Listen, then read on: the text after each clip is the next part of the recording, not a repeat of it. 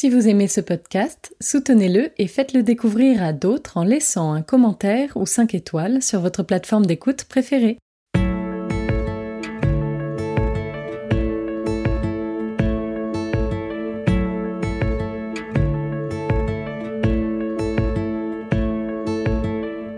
Vous écoutez La philanthropie en question, le podcast qui vous emmène au cœur de la recherche sur le don. Chaque mois, la chaire philanthropie de l'ESSEC vous partage et met en perspective les grandes idées d'un chercheur, d'un article ou d'un ouvrage éclairant. Une invitation à écouter ce que nous dit la recherche pour mieux comprendre la philanthropie et ses enjeux.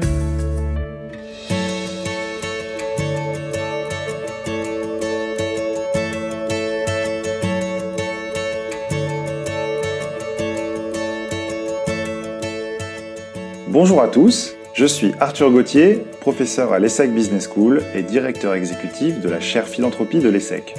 Pour ce 14e épisode, je prends la parole pour vous parler de culture et de mécénat d'entreprise en Russie avec un article qui s'intitule The Facade, The Face and the Sympathies Opening the Black Box of Symbolic Capital as a Source of Philanthropic Attractiveness.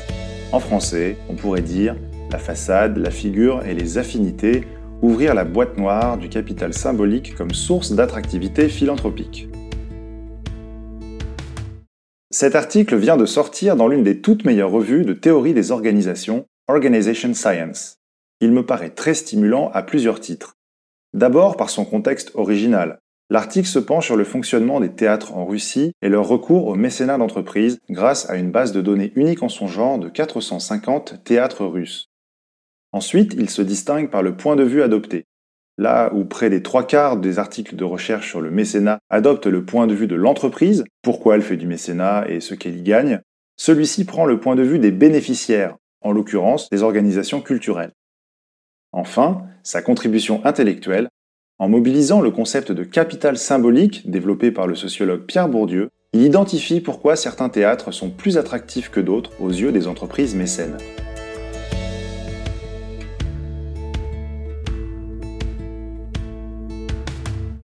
La première auteure de l'article est Yulia Shinko, professeure à Audencia Business School à Nantes et spécialiste des formes alternatives d'organisation, des industries créatives et des collaborations transsectorielles. Parlant couramment le russe, elle a notamment supervisé la collecte de données et connaît parfaitement le contexte en Russie. Le deuxième auteur est Thomas Roulet, professeur à la Judge Business School de l'Université de Cambridge. Ses recherches portent sur les évaluations sociales négatives le changement institutionnel et les relations des organisations avec leurs parties prenantes. Enfin, le troisième auteur est Bernardo de Melo Pimentel, professeur à Nova School of Business à Lisbonne. Il étudie dans ses recherches les opportunités entrepreneuriales, les alliances stratégiques et les partenariats publics-privés.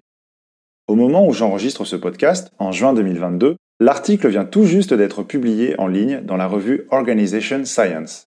C'est l'une des meilleures revues au monde en management et en théorie des organisations. Pluridisciplinaire et exigeante, elle publie en priorité des articles qui apportent des contributions théoriques innovantes. L'objet de l'article est d'expliquer les différences d'attractivité des organisations culturelles aux yeux des entreprises mécènes en utilisant le cas des théâtres russes. Au-delà même du champ culturel, il est très utile de comprendre pourquoi certaines organisations d'intérêt général attirent des financements philanthropiques là où d'autres échouent malgré des profils similaires. Les auteurs rappellent que l'on sait très peu de choses sur les caractéristiques des organisations culturelles que les entreprises privilégient dans leurs décisions de mécénat. En effet, la recherche sur le mécénat d'entreprise s'intéresse surtout, et c'est là l'une de ses limites, aux bénéfices que peuvent en retirer les mécènes. Or, se pencher sur les bénéficiaires est indispensable si l'on veut bien comprendre la relation de mécénat et son rôle social.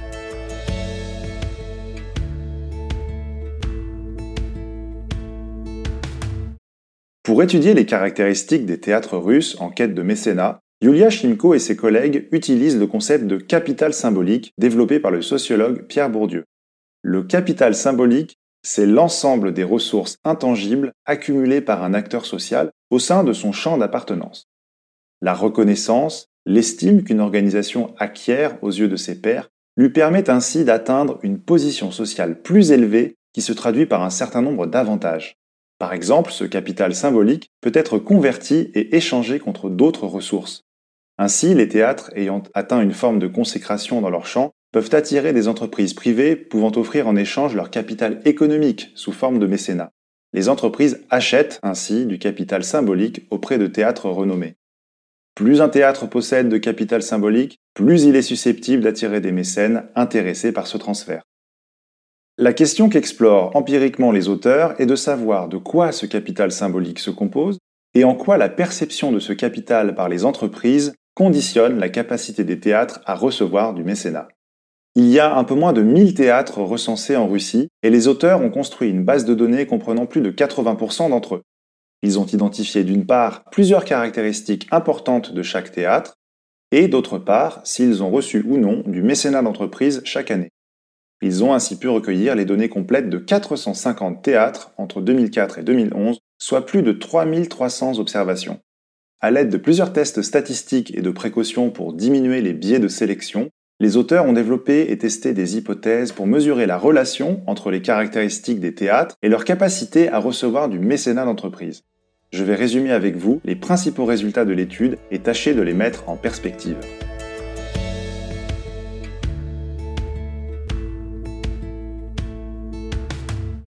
La première contribution de Shimko, Roulet et Pimentel est de révéler qu'il existe deux formes distinctes de capital symbolique. La première forme de capital symbolique est ce qu'ils appellent la respectabilité.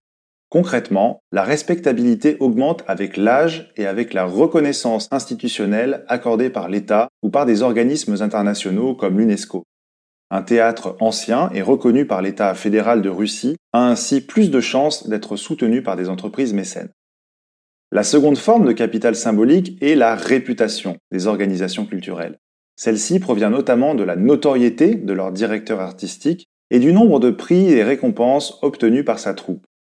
Un théâtre dont le directeur est une célébrité en Russie et dont les acteurs ont obtenu des nominations Golden Mask, la grand-messe annuelle du milieu théâtral russe, ont ainsi une plus grande probabilité d'obtenir du mécénat d'entreprise. Les données analysées par les auteurs confirment ces deux hypothèses. Ils montrent aussi que la respectabilité et la réputation se renforcent mutuellement, augmentant la probabilité d'être financé par des mécènes.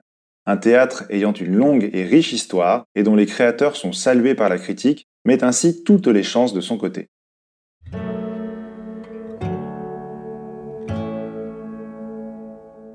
La deuxième idée est un prolongement de la première. Les organisations culturelles peuvent accumuler respectabilité et réputation, mais attention, car ces deux formes de capital symbolique ont des effets différents sur leur capacité à attirer des mécènes.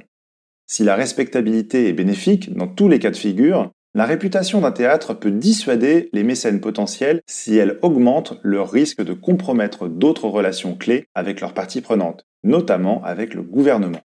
On entre dans ce qui est pour moi la partie la plus intéressante de l'étude, les auteurs introduisent des variables modératrices qui viennent affiner notre compréhension de l'effet du capital symbolique des théâtres sur leur attractivité. Ils montrent que la relation de mécénat n'est pas simplement bilatérale, mais qu'elle implique d'autres parties prenantes, comme les médias, les autres mécènes et l'État.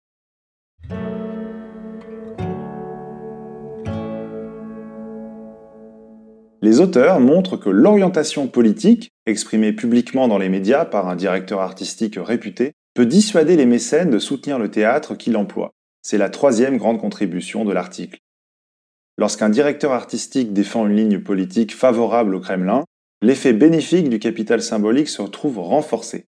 Les entreprises russes semblent soucieuses d'entretenir de bonnes relations avec l'État, ce qui vient impacter les pratiques de mécénat culturel. A l'inverse, une position critique envers le gouvernement russe inverse l'effet de la réputation sur l'attractivité.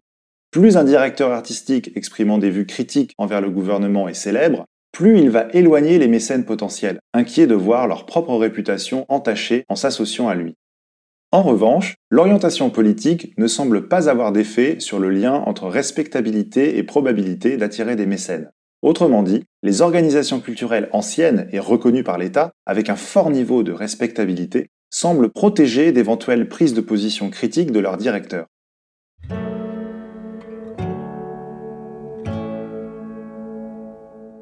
La quatrième contribution de cette recherche introduit une nouvelle variable modératrice et montre que la présence d'un conseil d'administration, Board of Trustees en anglais, où peuvent siéger les mécènes du théâtre, accentue lui aussi l'effet bénéfique de la respectabilité sur la chance d'attirer des mécènes. Ceux-ci apprécient le fait d'avoir un rôle formel dans la gouvernance du théâtre. Un conseil d'administration signale une volonté de la direction du théâtre de développer des relations de long terme avec eux. En revanche, la présence d'un board semble atténuer l'effet de la réputation sur l'attractivité pour les mécènes. D'après les auteurs, cela s'explique par le caractère non exclusif des relations de mécénat. Plus un théâtre va avoir de parties prenantes représentées dans un board, moins celles-ci vont avoir l'impression d'avoir une relation personnalisée avec le directeur artistique ou les acteurs. En d'autres termes, un board contribuerait à diluer le capital symbolique acquis par l'entreprise mécène.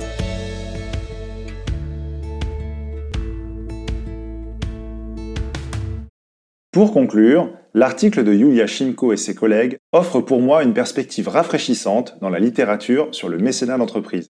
D'abord, contrairement au courant de recherche dominant, il s'intéresse principalement au sort des bénéficiaires du mécénat, ici les organisations culturelles, au lieu de tourner en rond à propos des motivations et des bénéfices pour les entreprises mécènes.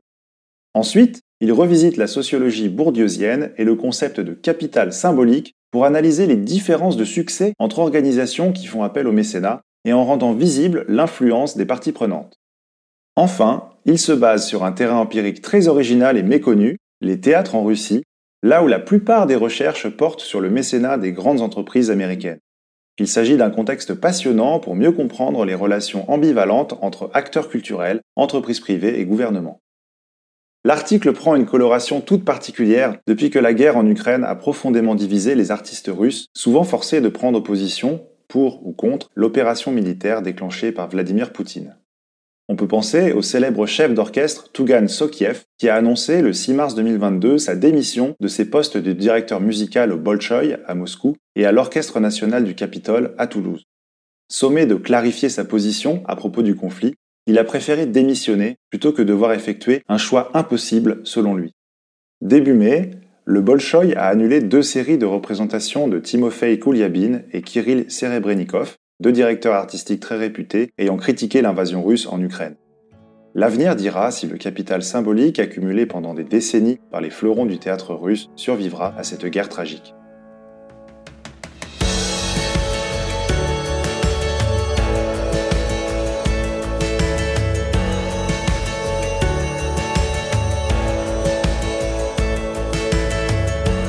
Vous avez écouté le podcast La philanthropie en question de la chaire philanthropie de l'ESSEC. Pour aller plus loin, nous vous invitons à parcourir les références listées en description de l'épisode. Vous y trouverez également notre site internet et notre compte Twitter. Rendez-vous chaque dernier mercredi du mois pour un nouvel épisode. À bientôt!